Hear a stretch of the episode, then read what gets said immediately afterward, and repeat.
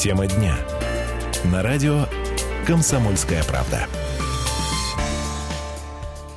Красноярске 17.05 в прямом эфире радио «Комсомольская правда» на 107,1 «Тема дня». В студии Татьяна Аронова. Здравствуйте. Меньше суток остается до прямой линии с Владимиром Путиным, и уже около полутора миллионов вопросов поступило к нему. Наверняка, друзья, они есть и у вас. И потому тема сегодняшнего эфира «А какой вопрос вы бы задали Владимиру Путину?» 228 08 09 наш телефон. Мы работаем в прямом эфире. Звоните прямо сейчас и задавайте а, тот вопрос, который вы могли бы, хотели бы задать президенту страны, и также, может быть, о чем-то бы ему рассказали. Ну, а я пока представлю свою коллегу, редактора «Комсомольской правды» Красноярск, Марию Мишкину. Мария, добрый вечер. Добрый вечер. Мы все активно, конечно, готовимся тоже к этому событию, но готовимся каким образом? Собираем все наши силы и средства, чтобы завтра очень плотно э, в режиме онлайн наблюдать за ходом прямой линии, потому что я очень надеюсь, что красноярцы тоже смогут могут задать свои вопросы. Я уверена, что многие люди готовятся, многие пишут. Мы сегодня посмотрели форму для заполнения, она очень удобная.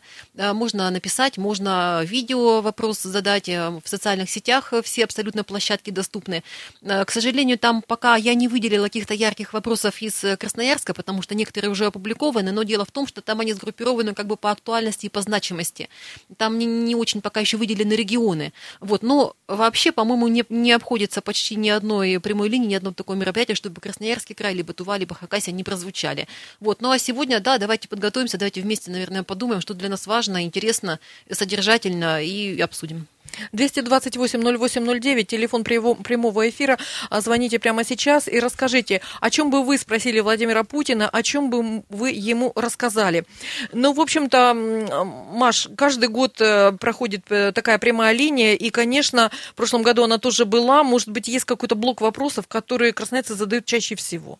Ну, я думаю, что мы а, об этом с тобой как раз подробно и поговорим. А, в прошлом году по итогам аналогичной прямой линии наши журналисты делали большой большой материал и сгруппировали по блокам, так сказать, те вопросы, которые поступали от э, жителей э, Красноярска. Но я просто уточню, что не все они, конечно, прозвучали. То есть это выборка тех вопросов, которые, в принципе, пришли на тот или иной ресурс. Э, на первом месте я сразу скажу, наверное, раскрою все интриги дороги и транспорт. Стало ли лучше за год, я думаю, мы сейчас обсудим. Вот вторые, третьи и так далее места мы сейчас с тобой проговорим. Но даже вот с тобой мы, когда готовились к эфиру, мы, наверное, немножко о другом говорили. А почему все-таки, почему столько вопросов, в том числе от Красноярска поступает на прямую линию президенту? А почему их не становится меньше год от года, а все больше? И, и все ли вопросы в компетенции главы все-таки государства? Вот это, наверное, важно, и об этом тоже стоит сегодня и поговорить. Ну да, я тоже заметила, что очень много вопросов такого рода. Вот у нас есть там свалка-помойка, она горит, мы ее тушим. Вот повлияйте, пожалуйста, Владимир Владимирович, на нашего председателя сельсовета, района или города. Ну, то есть, конечно, вопросы явно не президентского уровня. Но о чем бы вы спросили Владимира Путина? У нас есть первый звонок, и мы готовы его принять. Здравствуйте. Добрый день. Представьтесь, пожалуйста, и расскажите, о чем бы вы спросили Владимира Путина. Э, меня зовут Владимир Николаевич, Краснояр. Э, я старой волны предприниматель еще с 80-х годов. С выходом закона о, коопера... о кооперации. Вот в связи с этим хотел бы задать э, вопрос. На всем продвижении работы работаю в самостоятельном полете – последнее время Владимир Владимирович издал указ о том, чтобы меньше кошмарить бизнес. Пользуясь вот этой, этим прикрытием, в Красноярске очень много организаций, которые берут, к примеру, генеральные подряды, которые занимаются строительством. Э, в результате субподрядные организации не получают расчеты за свои объемы работ, даже выигранные суды, э, даже задействованы э, по борьбе с, экономическими преступлениями следователи э, не могут привлечь к ответственности людей, которые, э, ну, скажем так, кинуть, кинули другие организации. Они есть... пользуются этим, ссылаются на то, что это спор хозяйствующих субъектов. То есть меньше контроля, меньше контроля, вот э, нужно жестче, вы об этом хотите сейчас сказать? Недостаточно да, влияния на определенных коммерсантов? Дифференцированно подойти к тому, что те, кто честно работает, да, э, действительно э, нужен, э, нужна, нужна свобода действий. Скажите, а с чем связан а... ваш бизнес? Чем вы занимаетесь? Вопрос-то в чем? Вопрос, Владимир Николаевич, в чем? Вопрос в том, чтобы обратить внимание судейской коллегии, на том, что под понятием спор хозяйственных субъектов не включались чисто мошеннические действия. В законодательстве все это есть, но прикрываются тем, что вышел указ Владимира Владимировича не кошмарить бизнес и уходит от ответственности. Все, спасибо вам большое за вопрос. И вот, кстати, у нас э, ну, перед эфиром мы записали несколько вопросов от красноярцев. И вот такой вопрос задал бы заместитель председателя Законодательного собрания Красноярского края Алексей Кулеш. Давайте послушаем. У меня будет скорее не вопрос, у меня будет скорее предложение. Мое мнение следующее. Государство, Государственная Дума и регионы не должны принимать законы, которые невозможно администрировать, и которые потом все граждане, в том числе добросовестные, придумывают, как обходить. Мне кажется, это огромная проблема нашей страны. Зарегламентированность, зарегулированность законами, огромное количество законов запретительных. Мое предложение – кардинальным образом пересмотреть э, законодательную базу Российской Федерации. Итак, мы послушали мнение заместителя председателя Законодательного собрания Красноярского края Алексея Кулеша. И вот с вопросом Владимира Николаевича, мне кажется, они очень совпадают. То есть есть такие законы, которые как-то странно у нас применяются. И, конечно, это вопрос, на мой взгляд, президентского уровня, и решить его достаточно сложно. Так, Но... По-моему, у нас еще звонок, давайте примем. Давайте. Так, Итак, э, слуш, слышите меня? Да, мы вас слышим. Представьтесь, Николай пожалуйста. Степанович, я ему два года товарищу Путину задавал вопрос – он как гарант Конституции не исполняет. По Конституции каждый имеет право на получение информации. Информацию за городом закрыли, все радиостанции закрыли на длинных и на средних волнах. А, а что нарушается, что является нарушением Конституции. Скажите, а вы где-то проживаете за городом? Нет, на дачах. На даче. На, на даче, когда живешь на даче, радиостанции не работают. В Китае 636 радиостанций, в Соединенных Штатах 640. У нас всего 60 было, и те позакрывали три года назад. И почему поминки по ним не справили, непонятно. А столетие с помпой справили радио. Скажите, а где находится ваш дачный участок? Ой, далеко. Ну, назовите станцию. Мы, жители Красноярского края, очень хорошо знаем наш регион. Я думаю, что э, название нам скажет о чем-то. Ой, за 140 километров. Понятно, понятно. Спасибо. Спасибо, принят а, вопрос. Николай Степанович, нам, конечно, очень приятно, что а, люди беспокоятся, когда у них нет радио, но, в общем, не, не знаю, мне кажется, что источники информации это же не только радио, это еще газеты, журналы, телевидение и, конечно, интернет. Ну а у нас есть еще один звонок. Я напоминаю, 228-08-09, о чем бы вы спросили э, Владимира Путина или о чем бы рассказали. Мы вас слушаем. Представьтесь, пожалуйста. А, Здравствуйте. А, здравствуйте. Меня зовут Лидия Павловна. А, я пенсионерка но я хотела бы э, слушать радиостанцию «Эхо Москвы». Когда-то я слушала и с удовольствием, но уже много лет с приходом Путина этой возможности нет. Почему ущемлены мои права? Я думаю, что мы разберемся, и возможность слушать радиостанцию по своему выбору есть. Я думаю, что в том числе в отдаленных э, районах. Просто нужна технология определенная там. Молодежь может помочь. Вообще, раз вопросы такие возникают, мы, наверное, отдельно посмотрим, посоветуемся со специалистами, может быть, сами да, поможем людям, Татьяна. Просто мы сейчас с тобой, конечно, не, не можем дать содержательного ответа, поскольку технически не очень в этом э, разбираемся. Да, ну, собственно, вопросы-то и не нам задают. Э, у нас тема-то эфира, напоминаю, вопросы, которые вы бы задали Владимиру Путину. Мне-то кажется, сейчас наоборот наоборот, в интернете все можно прекрасно слушать, в том числе «Эхо Москвы», и «Дождь», и э, все другие оппозиционные СМИ. У меня вот прекрасно все показывает. Я сегодня же спрошу свою маму, что она хочет слушать на даче. Если есть такая проблема, я обязательно ей помогу. Вот для себя я уже галочку поставила. К президенту с этим ходить, я думаю, нам не стоит. Ну, если у нас пока нет звоночков, у нас осталось э, до небольшого перерыва, буквально 30 секунд. Я напоминаю, что тема сегодняшнего эфира за сутки до прямой линии с Владимиром Путиным. Мы обсуждаем э, в эфире Красноярского радио «Комсомольская правда». А о чем бы вы спросили Владимира Путина, о чем бы вы ему рассказали? И, в общем-то, некоторые вопросы уже прозвучали. У нас есть, э, конечно, вопросы и э, заготовленные, записанные сегодня, и мы ждем ваши вопросы 228-08-09. Не уходите далеко, после небольшого перерыва мы продолжим разговор вместе с вами. Тема дня. На радио «Комсомольская правда».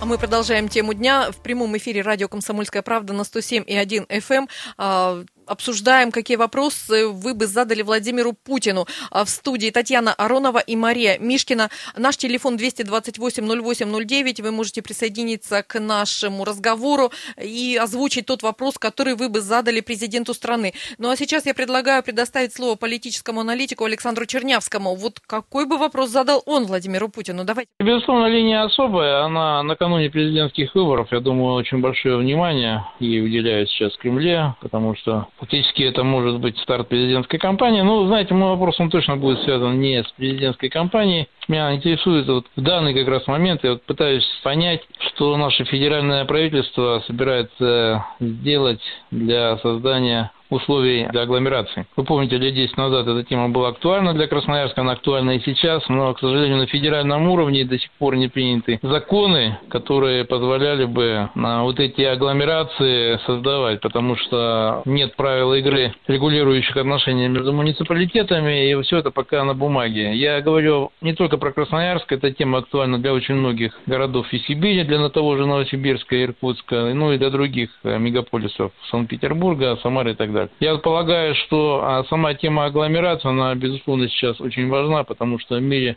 все ушли в этом плане уже достаточно далеко вперед, и России, мне кажется, нужно здесь догонять. Ну, вот это вопрос мы прослушали, который бы задал политический аналитик Александр Чернявский. Но у нас есть звонок, и мы сейчас узнаем, э, о чем бы спросил наш слушатель. Здравствуйте, представьтесь, пожалуйста, и можно задавать вопрос. Здравствуйте. Меня зовут Нина Николаевна. Я пенсионерка, работающая, учительница. 40 лет стажа, ветеран труда. Сейчас в настоящее время я ючусь в комнатке в общежитии, так как я вынужденная переселенка с 92 -го года из Казахстана. Проработала в крае более 10 лет, ветеран труда. И стою на очереди на жилье. Хотелось бы спросить у Владимира Владимировича, неужели люди с такой трудовой репутацией не имеют права получить нормальное жилье. Стою на очереди, шесть тысяч какая-то.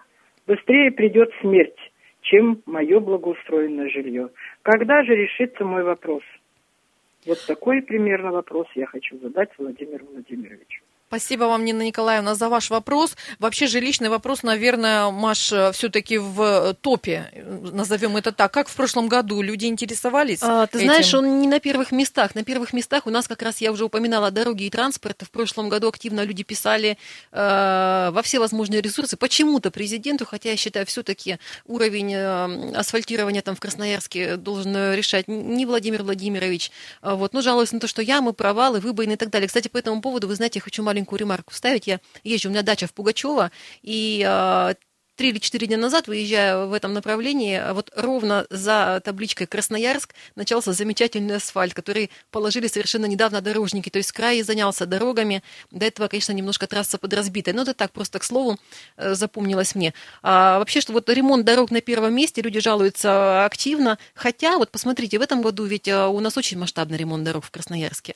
Ведь сейчас все перекапывают, абсолютно все улицы. Дорогу к нашей э, работе у нас редакция на Никитина, на Белинского закатывают от и до, никаких э, неямочных ремонтов мы не видим, а прямо кладут полотнища. Вот, но здесь тоже люди в чем-то недовольны, что вот, мол, пробки и так далее, недовольны будут всегда. Но мне кажется, все-таки сейчас за год ситуация стала с дорогами чуть-чуть получше, я очень на это, по крайней мере, надеюсь. Может быть, вы мнение моего не разделите, звоните, будем обсуждать. 228-08-09.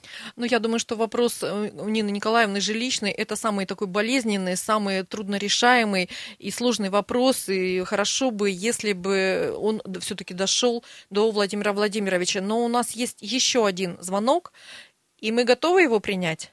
Готовы. А, здравствуйте, представьтесь, пожалуйста, как вас зовут? О чем бы вы спросили президента страны? Здравствуйте, меня зовут Галина Михайловна. Мне 65 лет, живу в Железногорске. Но меня интересует такой вопрос. Экология. И экология во всей, в городах всей нашей России. Вот когда будет решен вопрос по, по бензину, почему у нас такой грязный вонючий бензин? Вот была во Франции, сидела на Елисейских полях, ресторан этот, у Максима. шесть дорог машин. И запаха вообще никакого. Когда же он, а цены на бензин такие же, как у нас. Вот когда вот эта проблема с бензином, чтобы города не загрязняли, чтобы люди могли дышать, мало что заводы газят. И я не знаю, как, когда же это будет вопрос решен, решен по бензину. Спасибо большое, Галина Николаевна. Вот волнует вопрос экологии, в частности, бензина. Наверное, тоже этот вопрос в топе. В прошлом году на пятом месте по популярности именно от жителей Красноярска и Красноярского края был этот вопрос. И абсолютно, кстати, правильно сейчас говорит наша слушательница, не кивает на большие предприятия, как это принято делать, которые якобы загрязняют атмосферу. А все-таки я считаю верю, что там сейчас стоит нормальное современное оборудование. Действительно, проблема в автомобилях э, в большей своей степени. Да, может быть, в топливе, да, может быть, там э, в, в неправильном их оборудовании. Но вот у нас очень много машин э, по-моему, у нас около их 600 тысяч на миллионный город, вообще-то на минуточку. И мы все хотим на них ездить, не хотим ходить пешком. И как нас заставляй, не заставляй, но не пересядем мы ни на велосипеды, ни на автобусы. Это все-таки утопия. Э, вот поэтому мы так и живем пока, к сожалению. Да, и вряд ли этот вопрос решит президент, потому что дело может быть даже не столько в бензине, сколько именно в некачественных автомобилях, которые не ремонтируются их владельцами. У нас есть еще один звонок, и мы тоже готовы его принять. Представьтесь, пожалуйста, здравствуйте и задавайте задавайте свой вопрос. Здравствуйте. А, Андрей Кузьмич, Сухобузинский район. А, я бы задавал такой вопрос. А, вот живу я, если по трассе 74 э, километра, если напрямую до Красноярска еще меньше. Но почему-то не могу э, слушать радио России, э, красноярские радиостанции, но зато очень хорошо слышно китайское радио на русском языке, японское радио на русском языке.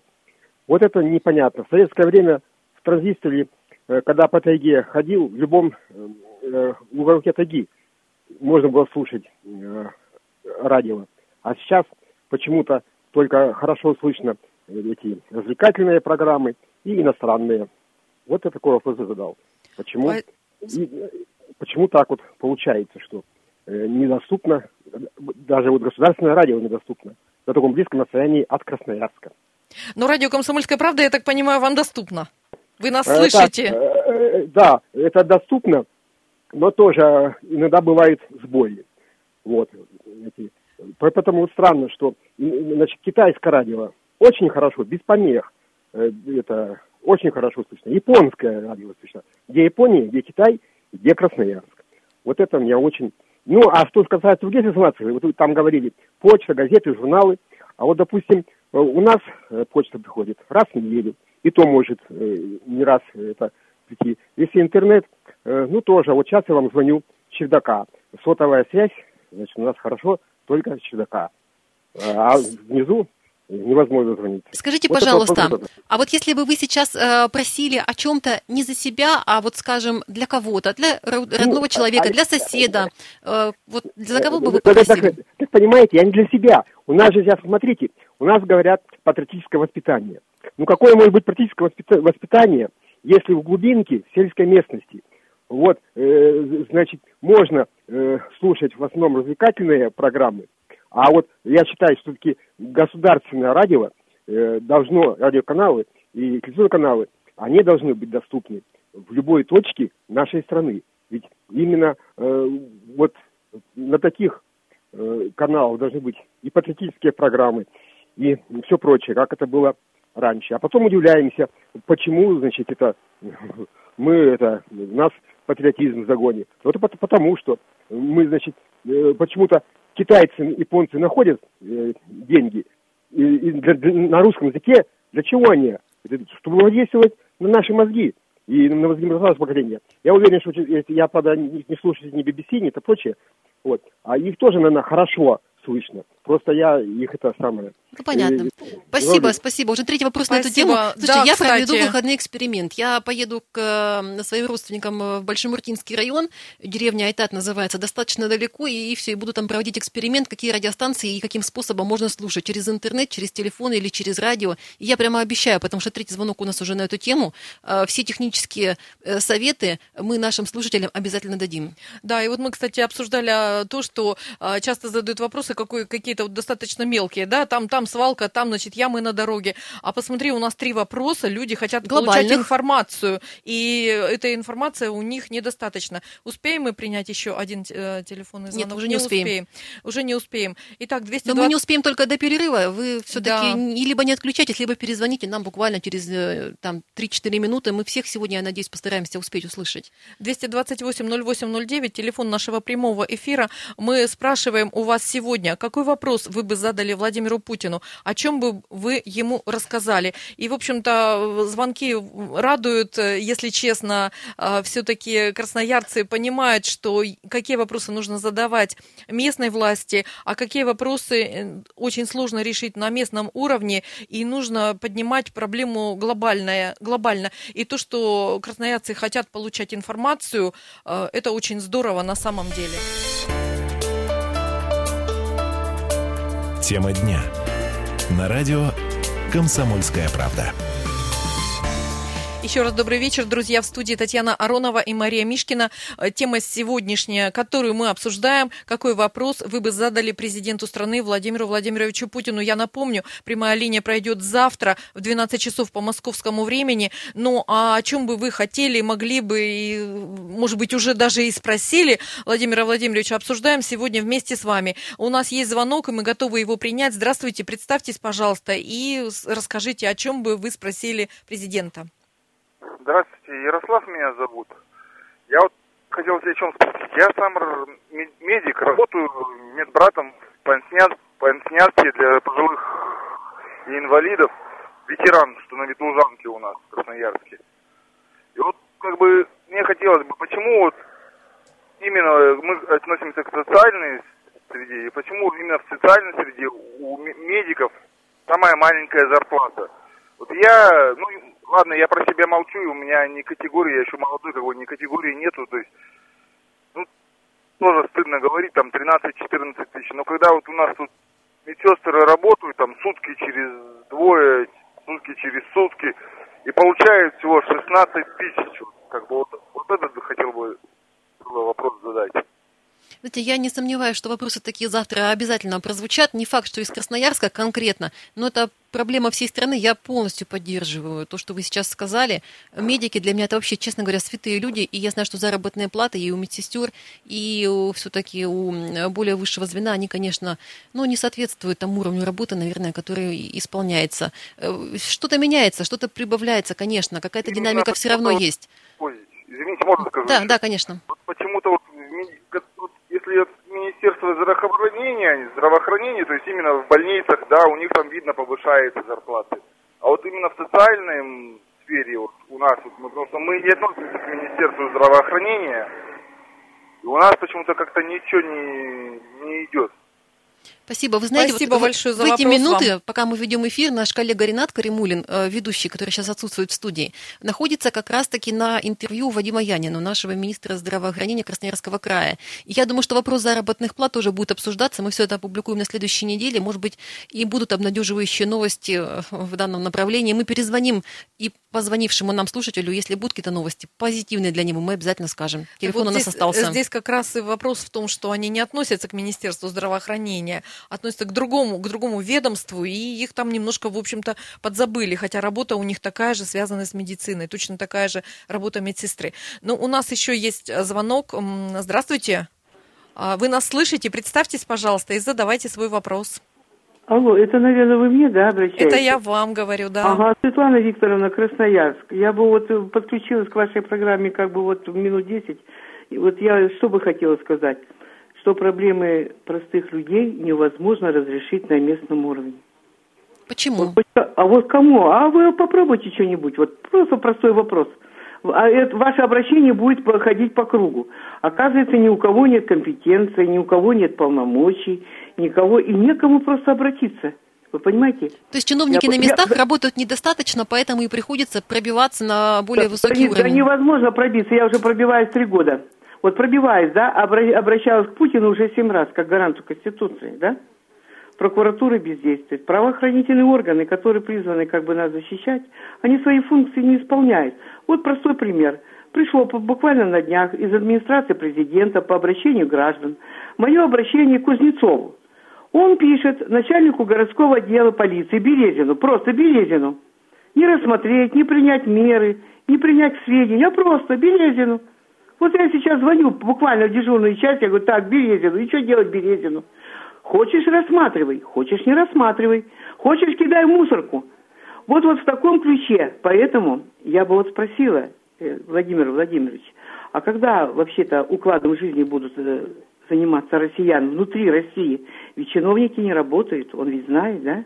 Спасибо. Чиновники Спасибо. Да, спасибо, Светлана Викторовна. Мы вот тоже с Марией тут, э, в общем-то, э, единодушны в этом смысле. Полтора миллиона вопросов уже поступило, и они продолжают поступать и будут приниматься вплоть до окончания прямой линии. И люди, такие как Светлана Викторовна, как все нам позвонившие, они почему звонят-то? Почему они пишут, э, записывают видеообращения? Потому что действительно вопросы не решаются Таня, на местном но, уровне. Но есть две категории людей, я тебе хочу сказать. Одна категория, я знаю это знаю как журналист, как редактор, потому что к нам в редакцию редакцию звонят примерно так же, как к президенту. Э, не хочу себя сравнивать с главой государства, но, но у нас что-то есть схожее в деятельности. Вот есть одна категория людей, которая действительно прошла уже все круги, а бывает не по одному разу, ничего не добилась, и вот у нее осталась одна надежда. Есть другая категория людей, которая хочет очень быстро, и которая считает, что если она позвонит, ну, скажем, в газету «Комсомольская правда» или президенту, что примерно одно и то же, э, значит, то моментально по щелчку их вопрос решится. И даже не важно, там правы они в своих притязаниях или не правы, есть и такая категория, но э, таким людям мы всегда советуем все-таки пройти самостоятельно какой-то путь путь, начать хоть что-то сделать сами. Мы подсказываем, куда обращаться. Вот это тоже надо иметь в виду. Ну, в общем, согласна, потому что те вопросы, которые задают э, Путину, иногда такие, вплоть до того, что подарите, купите, привезите и, и так далее и тому подобное. Э, у нас есть звонок? Принимаем. Прекрасно, здравствуйте. да, здравствуйте. Представьтесь, пожалуйста, расскажите, о чем бы вы спросили президента? Здравствуйте, вы сама говорите? Да, с вами Алло. говорим. Николай Васильевич, Дивногорск. Вам уже вопрос задавали, я хочу добавить, вы сказали немножко не в курсе по этому вопросу, по, по информации по радио. Так, прокомментируйте, Значит, помогите нам. Пожалуйста, я вам скажу. Это указ Медведева, еще был, значит, года три назад, в цели экономии средств выключить энергозатратные радиостанции по всей стране, кроме Московской области, там еще каких-то, э, которым мы, конечно, искаем это самое. Ну вот, выключили все. Выключили, значит, э, КВ диапазоны, СВ диапазоны длинные, у КВ российская сетка. Все выключено. То есть у многих, вы ссылаетесь на интернет пожилым людям, но посмотрите, что делается. У многих э, это русскоязычные приемники. КВ, СВ, ДВ, УКВ сетка, да? Они сейчас без дела вообще. Ни одного русского слова там не услышите. И УКВ работает, но сейчас ЧМ включили на буржуйской сетки. Передатчики работают 88-108 FM. Те приемники никого не спросили, переключились, а приемники что теперь людям всем выбрасывать? Вы знаете, у каждого дома, на даче, в гараже стоят приемники, они раньше работали и принимали информацию. Сейчас это просто металлолом стоит. Не, нельзя послушать ничего. Мы, вы отмечаете юбилей, там, 90 лет э, Радио России. Да какие 90 лет и какой юбилей? Праздник, когда у нас горе мы за 40 километров не можем слышать ваше радио России. Вот. Вы ссылаетесь на, еще ссылаются на цифровое, да, телевидение, где там, значит, два канала телевидения и три радиоканала, значит, Россия, Маяк, Вести. Можно еще там слушать. Нам еще в 2015 году в Дивногорске обещали цифровое телевидение, его до сих пор не включили. Мы не смотрим цифровое телевидение. Вот в чем дело. Это все разговоры. Поэтому качество жизни, конечно, мы ухудшили. Уж вот пенсионеров не спросили. Проводное радио лишили нас. Представляете, что творится? Я, знаете, я полностью разделяю там э, беду людей с одной стороны, но с другой я все-таки думаю, что нужно быть справедливым. Жизнь так или иначе не стоит на месте. Есть вещи какие-то действительно очень и трудозатратные, и ресурсозатратные, и их сменяют более экономичные, более современные технологии. Ну, хотим мы этого или не хотим, это происходит. Я не верю, что в городе Дивногорске нельзя послушать радио тем или иным способом. Но я еще раз говорю, это только на вскидку, с этим мы будем разбираться отдельно, поскольку тема взволновала очень многих. Ну, это, знаешь, это примерно как скоро невозможно будет пользоваться дисками, например, для для компьютеров. Уже многие сейчас пожимают плечами и говорят, диски, а что, куда с ними? Ни в машину, ни в компьютер. Они никуда, в общем-то, не годятся. Сейчас все перешли, если не на флешки, то, наверное, на что-то еще более Ну да, ну были эти приемники, ну, ну что теперь Да, с ними да, делать? Да, да. Ну, были и телефоны. Сейчас, допустим, многие от, от телефонов стационарных тоже отказались. Они тоже где-то валяются на балконе. Это в, в худшем случае для У меня, например, дома хранится проигрыватель для пластинок, потому что это рари- раритет, и его мне очень жалко выбросить. Ну, поэтому, как бы, Николай Васильевич, все, в общем, понятно, люди жалеют о чем-то, но все-таки, мне кажется, мы как журналисты, у нас немножко другая проблема, как бы нам найти слушателей, читателей и зрителей, потому что информации на самом деле вал, вот нам так кажется. Друзья, я очень надеюсь, что есть вопросы еще на какую-то другую тему, не только касательно радио. А в прошлом году активно там спрашивали про дороги, про ЖКХ и капремонт, и на третьем месте была детская тема, пособие и так далее. Ну а что Ну, вот волнует есть он, да, да, сегодня? да. Вот у нас тоже есть, кстати, вопрос на детскую тему, потому что мы так уже давно общаемся в прямом эфире с вами, друзья, а про детей никто ни разу не спросил. Вот есть у нас вопрос от исполнительного директора благотворительного фонда имени Астафьева Дарьи Масуновой. Давайте послушаем. Первый вопрос о том, что повысить нужно обязательно детское пособие, которое сейчас 485 рублей составляет. Оно давно не индексировалось, и про него, мне кажется, уже все вообще забыли. Настолько каждый день цены увеличатся в магазинах, поэтому я не знаю, как на эти деньги можно прокормить ребенка. То есть это, в принципе, показатель того, как относится государство к детям. Ну вот такой вопрос прозвучал от, исполни- от исполнительного директора благотворительного фонда имени Астафьева Дарьи Масуновой. Вот действительно, у нас дети уже, как бы, вот у меня вырос, вырос ребенок, и я не знала, что такое пособие совершенно, ну, символическое, даже назвать-то его символическим Таня, у меня есть нельзя. цифра прошлого года. В прошлом году она составляла 341 рубль, ну сейчас 485. Конечно, сравнивать смешно и говорить о какой-то динамике. Но действительно, насколько там оно принимается в расчет. Есть же вообще какие-то и другие выплаты. То есть они самые разные. Э, Давайте не будем говорить, что ж- живет семья на 485 рублей. Вот надо просто это все суммировать и посмотреть. Ну, Хотя, конечно, этого недостаточно. Да, это сумма символическая. Здесь я полностью согласна. У нас есть еще один звонок. Или, может быть, даже не один, но принимаем мы один. Здравствуйте, представьтесь, пожалуйста, какой вопрос вы бы задали президенту? Алло, Здравствуйте, мы вас слушаем. здравствуйте. Меня зовут Наталья. Э, Я хотела бы согласиться с вышезвонящими по поводу того, что у простого человека в правовом государстве действительно прав нет. Не достучаться ни до, до прокуратуры, ни до полиции. И даже, действительно, звонящий уже говорит, выигранные суды не приводят к ответственности преступникам. И у меня такой вопрос. Почему в России законы всегда на стороне преступников? Например, если в твою квартиру э, ворвется какой-то преступник, и ты будешь защищать свое имущество и свою семью, и случайно покалечишь этого человека, сядешь ты. Те же экономические преступления. Люди миллионами воруют, но при этом отделываются какими-то домашними арестами, э, условными заключениями, и в итоге остаются при своем награбленном. А люди, у которых отняты так дожидаются правды. Как опять же говорила звонящая, может быть, быстрее придет смерть, чем они получат свое. Спасибо. Так вот, у меня, у меня родители, я хотела бы реальную, это все отступление и лирика. У меня реальная э, история. Вы простите, Мне давайте сказала- сделаем так. Мы сейчас вас прервем, я вам перезвоню, вы все расскажете. Дело в том, что очень мало времени до конца эфира у нас остается. Э, Не переживайте, мы сейчас прямо после э, окончания этого эфира с вами поговорим, и вы все расскажете, может быть, и мы вам чем-то поможем. Но все, что мы успеем сейчас сделать, это уже адресовать на завтрашнюю прямую линию. Начинается она по местному времени в 16 часов, да, Татьяна, я ничего не путаю.